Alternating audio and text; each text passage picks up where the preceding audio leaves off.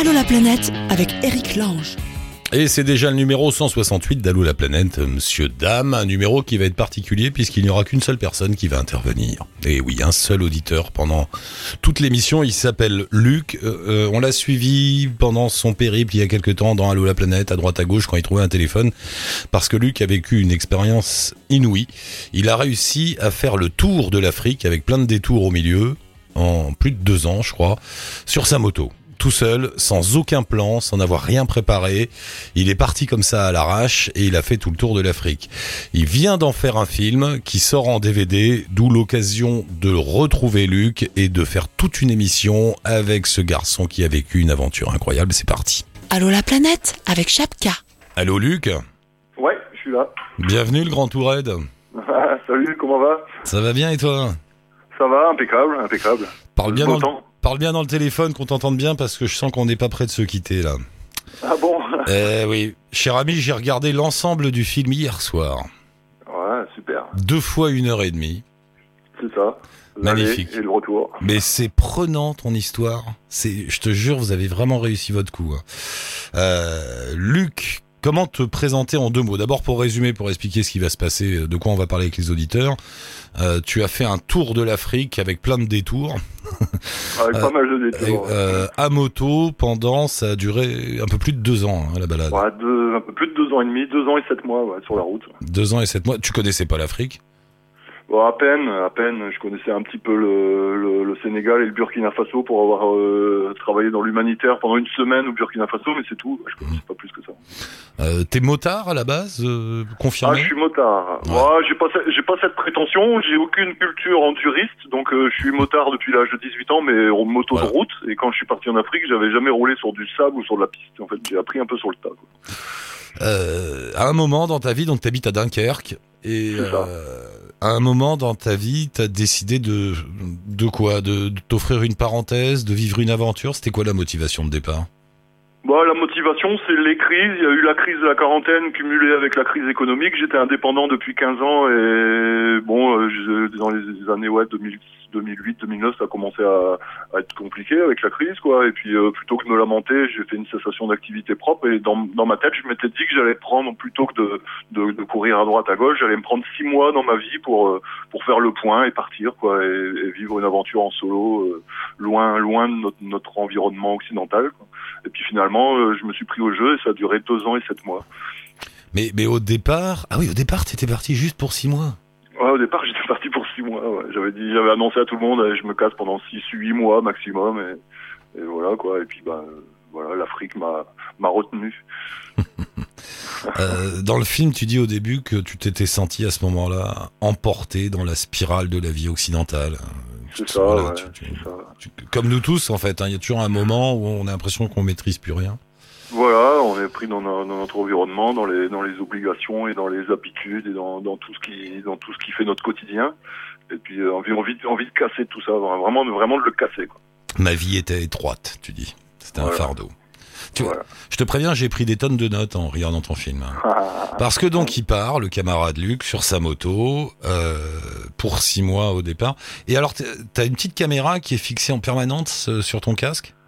Ouais, j'étais parti euh, avec une, une- ouais, je, peux, je sais pas si je peux citer la marque, Si, quoi, si, enfin, ouais. c'est connu, hein, une, une petite GoPro que j'avais accrochée à mon casque, et puis un appareil photo, mais j'étais pas parti dans le but de faire un film, et euh, comme comme tout le monde quand on part et quand, quand ne serait-ce qu'en vacances ou en week-end, on aime bien ramener quelques souvenirs, des images, donc j'étais parti avec une caméra et sans, sans réel objectif filmique, mais euh, c'est- venu un peu au cours de route, puis quand je suis revenu surtout, parce que je me suis rendu compte que, étant donné que ça avait duré longtemps, même si je filmais pas souvent, ça représentait quand même 130 heures de rush, Hum. et je me suis dit, il y a vraiment matière à faire quelque Ah chose.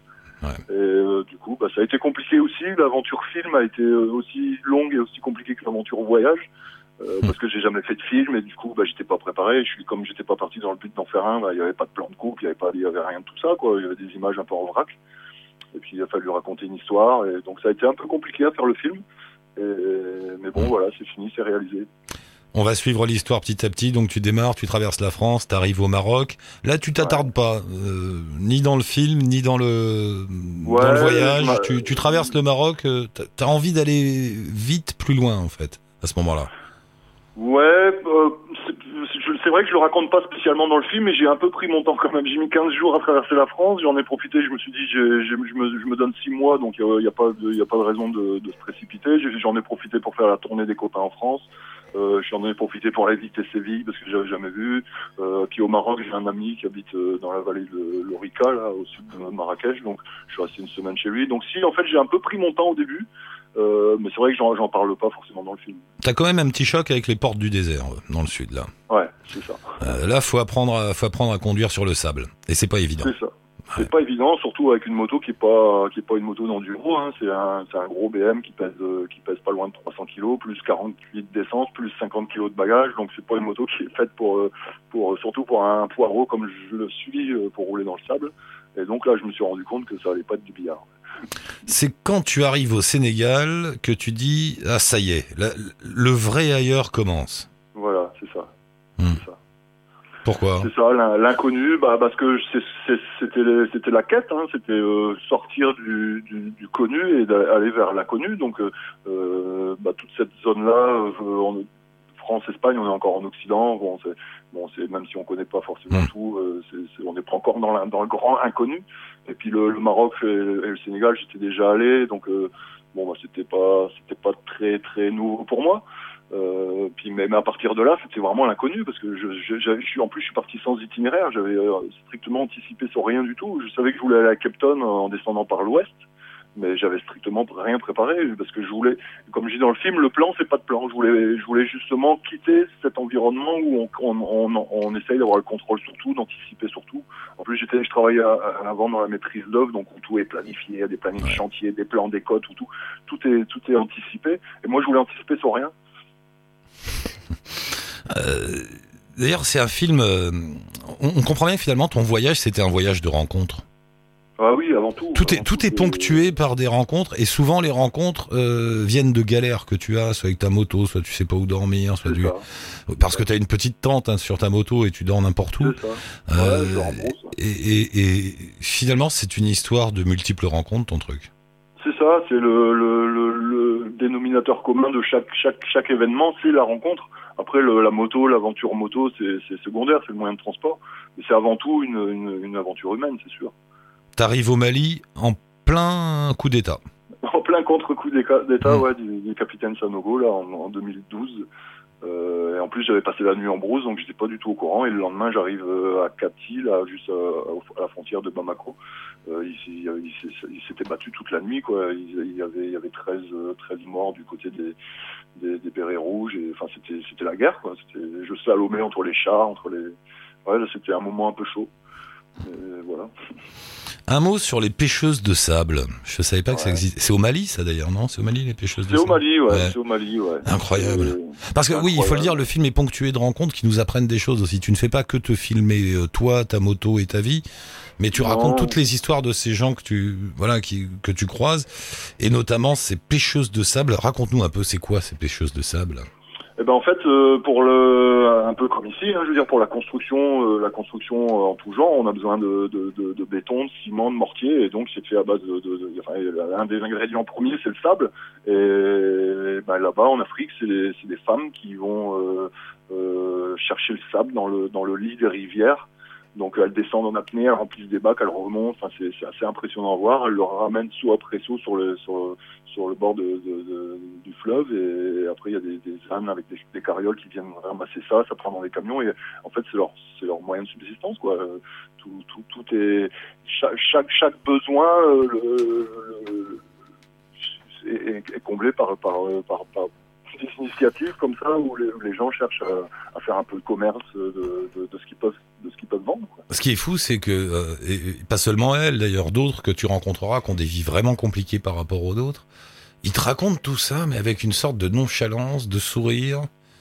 Ouais, Euh, ouais, ouais. que- C'est, c'est, la, c'est l'Afrique, quoi. C'est des gens attachants, c'est des gens qui, qui sont. C'est une autre planète, hein. C'est vraiment une autre planète. Hein. Tous, tous les, tous, tous les problèmes sont, sont, sont, sont pas les mêmes que les nôtres, quoi. Et, mais bon, ils- c'est leur, leur quotidien. Ils sont, ils sont pas forcément fatalistes, mais, mais je veux dire, c'est leur vie, quoi. C'est, ils, ils sont dans l'acceptation de ça. De toute façon, ils n'ont pas trop le choix. Et dès qu'il y a moyen de, de, de travailler, c'est des travail très dur, très physique. Ah ouais, la journée avec les gamins qui, qui sont dans l'eau et Et ouais, c'est leur vie.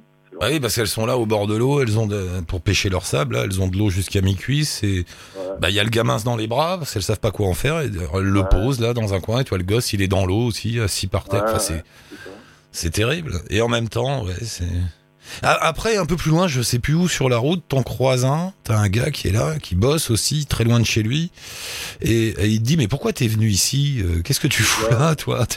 Tu, tu, tu- tu- tu cherches tu cherches la fatigue là il y a un vrai décalage quoi Il y a un décalage complet, décalage- Ils, ils- comprennent pas. euh, un, Africain en brousse ne peut pas concevoir que quelqu'un soit venu ici parce qu'il avait envie de venir mais qu'il avait rien à y faire.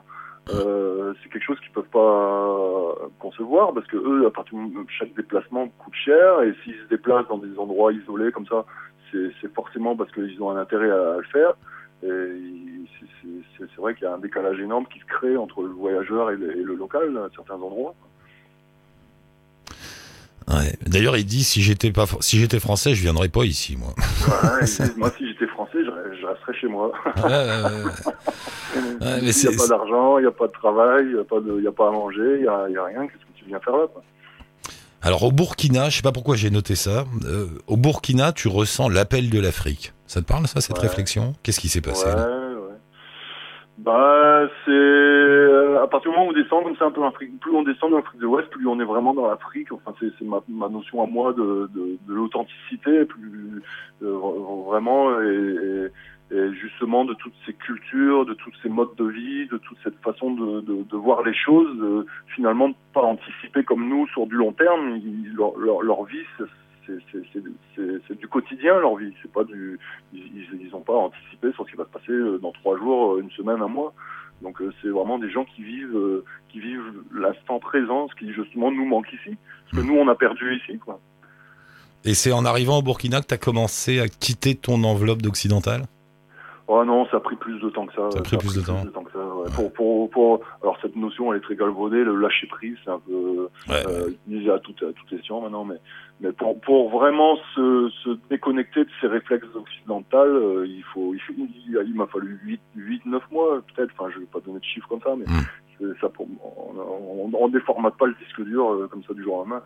Euh, je me suis rendu compte, par exemple, qu'au fur et à mesure que j'avançais, je tenais un cahier, une sorte de cahier de bord où je notais tous les jours mes kilomètres, machin, et puis arrive un moment, je me suis dit, mais pourquoi je fais ça? Ça sert à rien, c'est vraiment un réflexe de maître d'œuvre, quoi, comme s'il fallait avoir, fallait, il fallait qu'il y ait une trace écrite de, ce- qu'on ait fait, et ça, il m'a fallu huit mois pour euh, balancer mon, mon, calepin, quoi, pour dire, mais pourquoi tu fais ça? Ça sert à rien.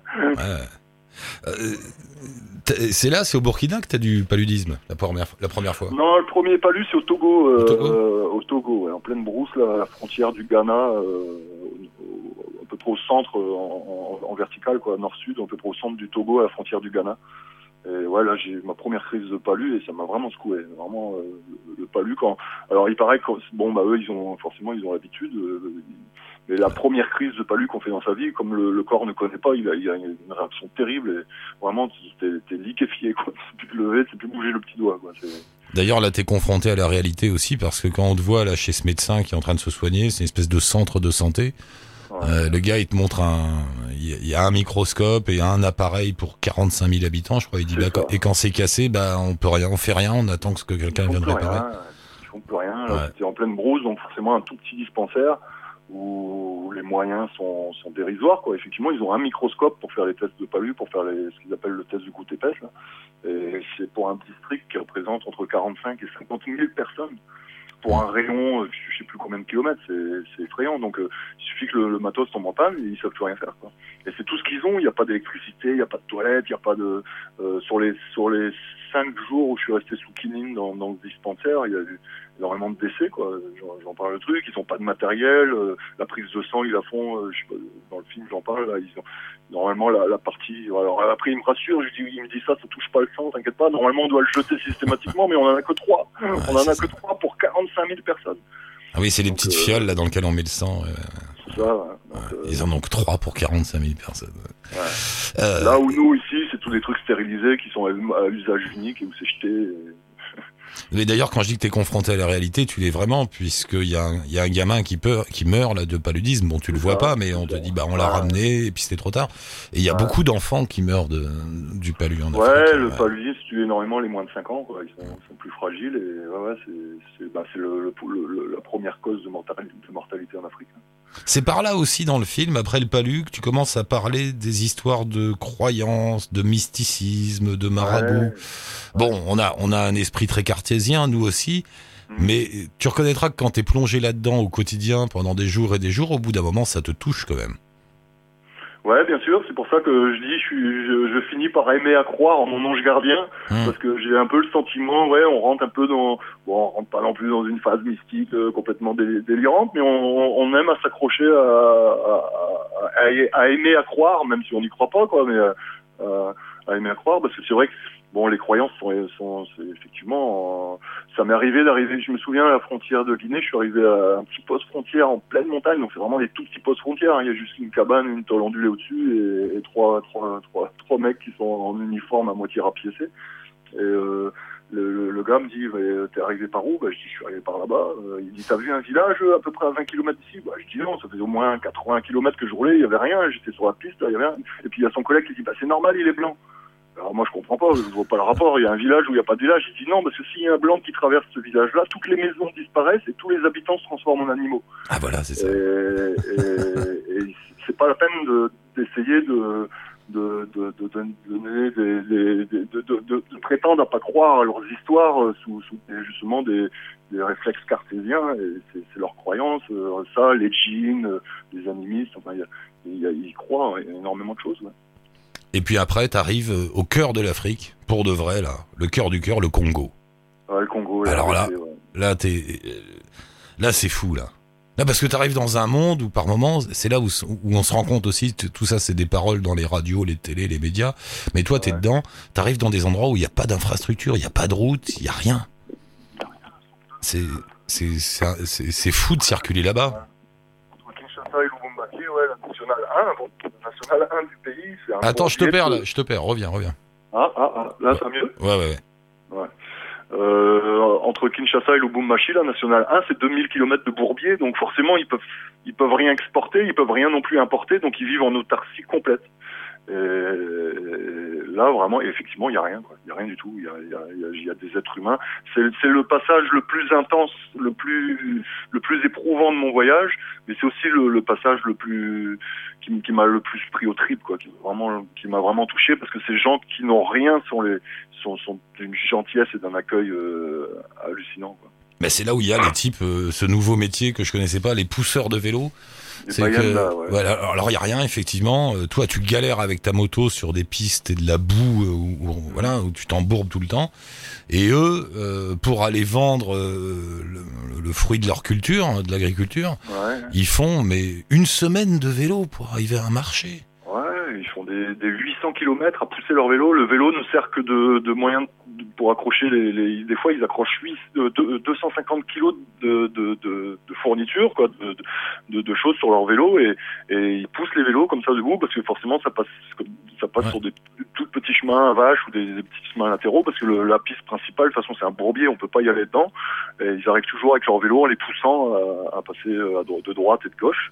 Et ils font des jeux, des fois des, des 10 jours, euh, des 10 jours à faire 50 km par jour, euh, du matin au soir, avec des journées de 10-11 heures à pousser leur vélo pour aller vendre leur, euh, leur manioc, leur huile, leur sucre et tous les, les, les denrées euh, indispensables. Quoi. Et d'ailleurs, après ça, après cet épisode, il y a un moment très frappant. Euh, bon, t'as un accident, on peut pas tout raconter. Hein. T'as un Ouais. accident, il t'aide, il répare la moto, il te répare toi. Ouais. Et- t'es avec ces gens qui te réparent et qui sont coupés du reste du monde, puisqu'il n'y a pas de route, il n'y a pas de téléphone, il n'y a pas de communication, il n'y a rien. Et, et après, quand tu repars, au bout d'un moment, bing, ça y est, tu retombes sur une route. Et là, et là, t'as un serrement de cœur. Tu te dis, mais j'ai eu l'impression de les abandonner. Ils sont juste derrière, Carrément, dans leur forêt. Et, et, et voilà, pour eux, ça va continuer comme ça. Quoi. Ouais. La frontière la plus choquante que j'ai vécue, c'est celle-là, c'est celle entre la RDC, le Congo et la Zambie, qui est un pays, euh, bon déjà on est, on est un peu plus bas, on est dans l'Afrique australe, un pays qui est beaucoup plus touristique, où il y a des routes goudronnées, etc. Et c'est hallucinant de se rendre compte qu'un pays, ici nous on se rend pas compte, on passe des frontières, euh, bon, il y a toujours du goudron, et c'est toujours à peu près pareil. Là-bas on passe, on passe, on, on prend 3000 ans sur, euh, sur un mètre de frontière, quoi. C'est incroyable, on passe, on passe de, de, de trois semaines de bourbier à, à, à, lamentablement avec ma moto à faire des 100 km par jour en roulant 10 heures. Euh, à, un poste de frontière, on, l'a passé. D'un coup, c'est du goudron avec des lignes blanches et des stations totales et des gros camions. C'est la, transition la plus violente. Violente, je vous mâche pas mes mots. C'est vraiment c'est vraiment violent la transition. Et donc forcément, on a un peu le sentiment à la fois d'être bah, d'être privilégié, ça on l'est, il faut, il faut savoir l'assumer, quoi. Et, euh, et un, un, peu le sentiment d'abandonner tous ces gens qui, qui, qui m'ont aidé pendant, pendant, pendant toute cette traversée et qui, eux, n'ont pas le, n'ont pas, n'ont pas ce pouvoir de passer cette ligne, quoi.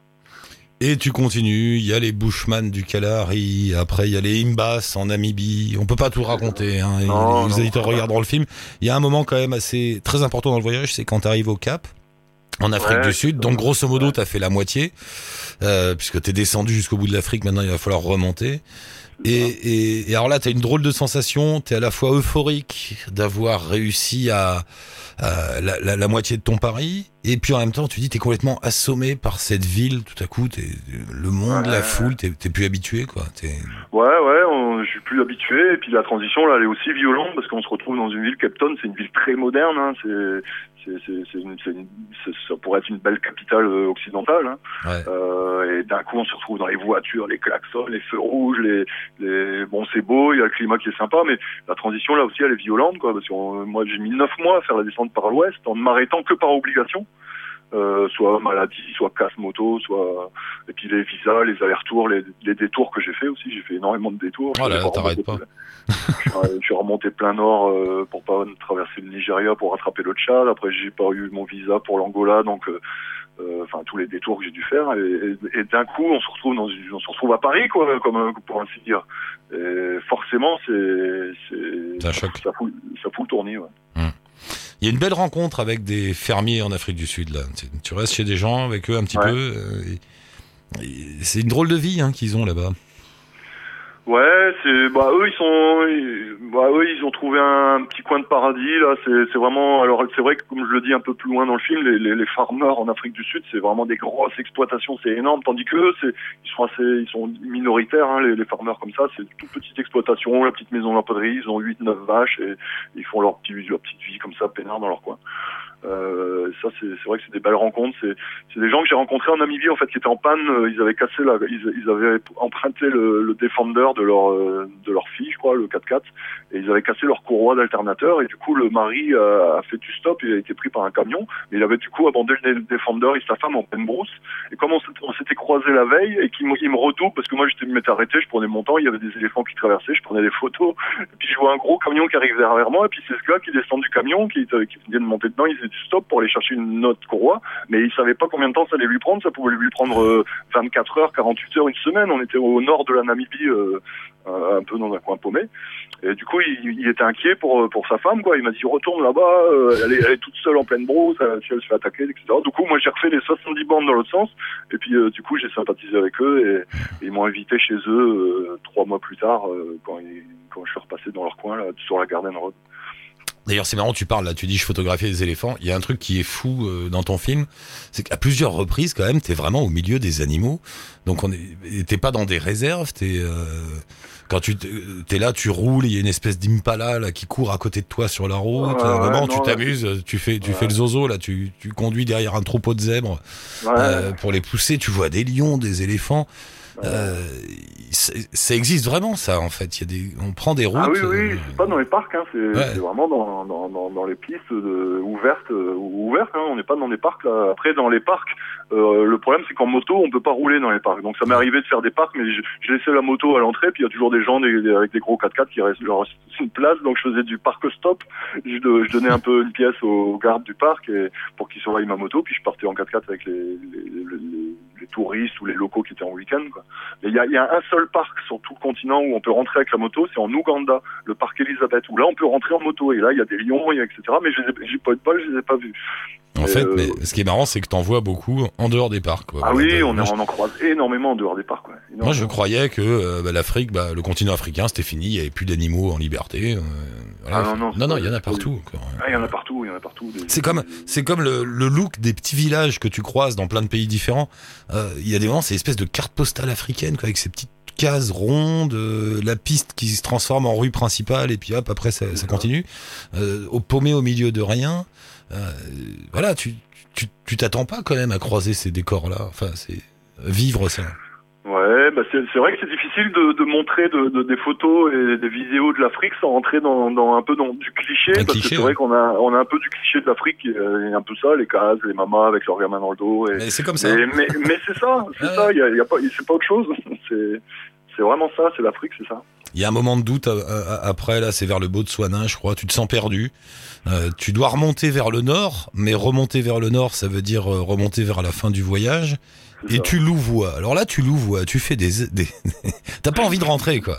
Ah, j'ai pas envie d'entrer. là. Ouais. Je roule les, les deux pieds devant. Et... J'ai mis neuf mois à descendre à Cap Town par l'ouest, sachant que l'ouest c'est beaucoup plus difficile parce que justement le Congo, etc. Il n'y a pas de route. Les...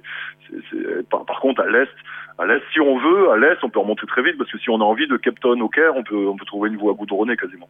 Euh, sauf au- à quelques petits endroits, mais où c'est de la belle piste, comme au nord du Kenya par exemple. Mais, euh, mais en fait, je mets un an et demi à remonter parce que j'ai pas envie de remonter.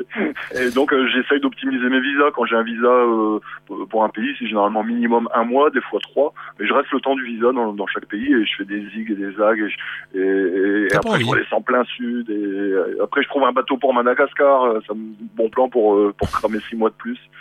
Et voilà quoi. Tu feras un peu de prison au Mozambique aussi? Ça, c'est Un marrant. petit détour en prison, un petit détour en prison, Mozambique. Ouais. Mais comme tu le dis, l'errance est toujours en embuscade. J'aime bien parce que tu te reprends, tu vois. Tu te dis, bon, bah, allez, il faut quand même que je rentre. Eh bien, tu- Mais ouais, mais j'ai pas envie. J'ai pas envie parce que bah forcément la descente, euh, je prenais un peu mon temps aussi. C'est vrai que c'était pas une course contre la montre, mais malgré tout, j'étais dans un trip où il y avait un objectif. L'objectif c'était d'atteindre Capton.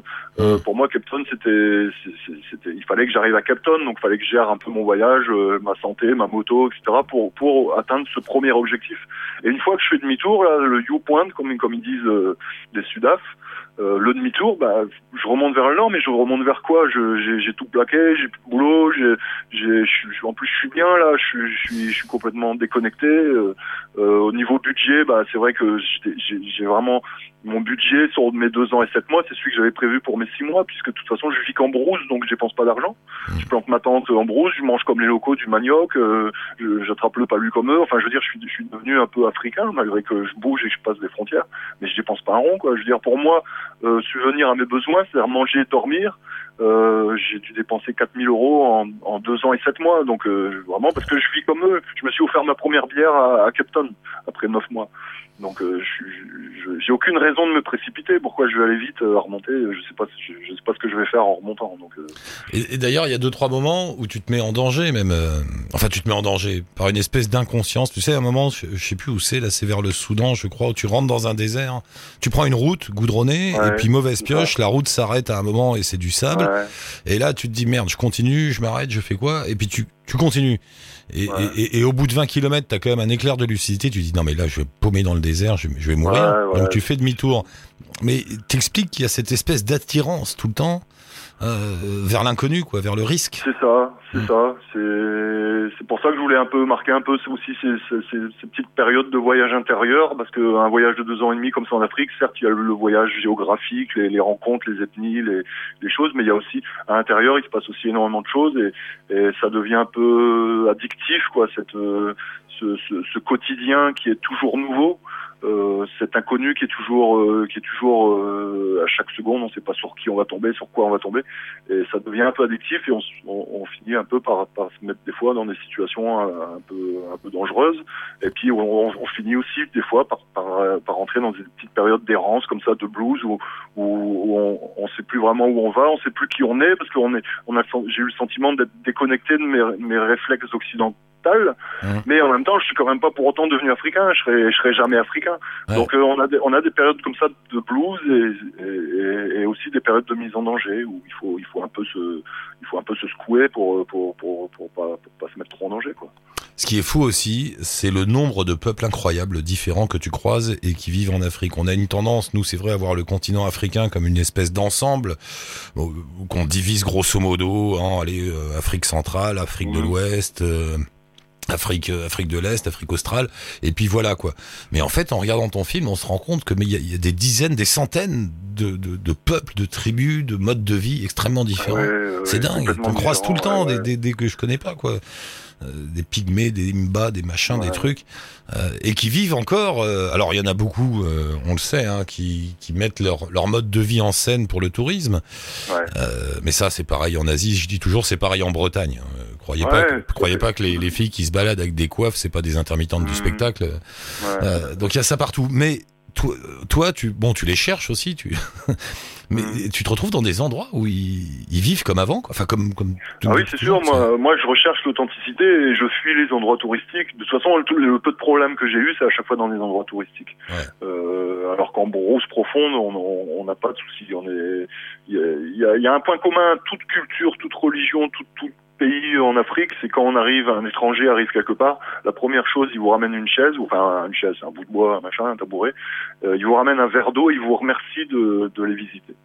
C'est les trois, les trois premiers réflexes qu'ont tout, toutes les, toute religion, tout pays, tout fond. Mais à, à côté de ça, il y a énormément, c'est un cadélioscope de, de cultures différentes, de, de, de modes de vie, de, de, Mais tout, de couleur de peau, de façon de se Ouais, tenir, de manger, Ouais. de voilà, c'est aussi varié que, que l'Europe, même plus peut-être. Enfin, c'est Bien fou. sûr, beaucoup plus varié. hein. Bah, c'est sûr. Ils ils sont, c'est pas la mondialisation, mais ils a pas encore. euh, non, non, c'est sûr. Ils ont, c'est culturellement très riche l'Afrique. Ce qui est bien aussi dans ton film, c'est que euh, alors je sais pas si tu as eu beaucoup de chance, je sais pas qui a raison là-dedans, mais quand on se dit bon, je vais faire le tour de l'Afrique à moto, on a tendance à se dire mais il y arrivera jamais. Il y a des guerres, il y a des conflits, il y a Mm. des révolutions tout le temps. On entend toujours parler de l'Afrique comme une terre de conflits Mm. euh, et de morts. Et puis toi, finalement, tu alors il y a des difficultés bien sûr, mais tu traverses tout ça, voilà, assez facilement.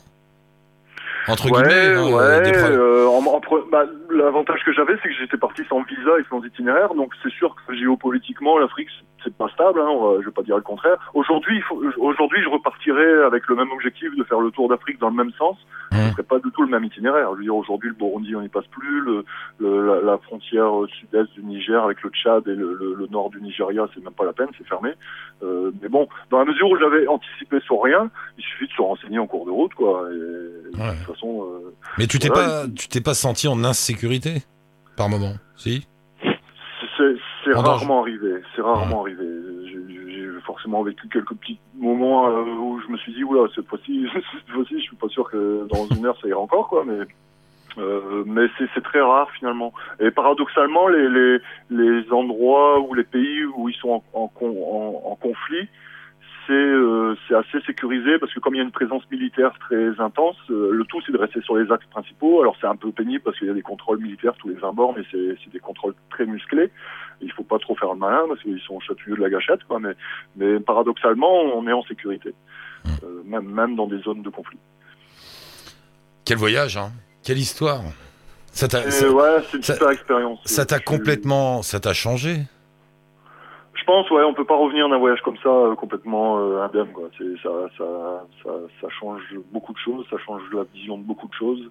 Euh, T'as trouvé la liberté Tu t'es trouvé toi-même? Parce que tu te recherchais beaucoup là-dedans.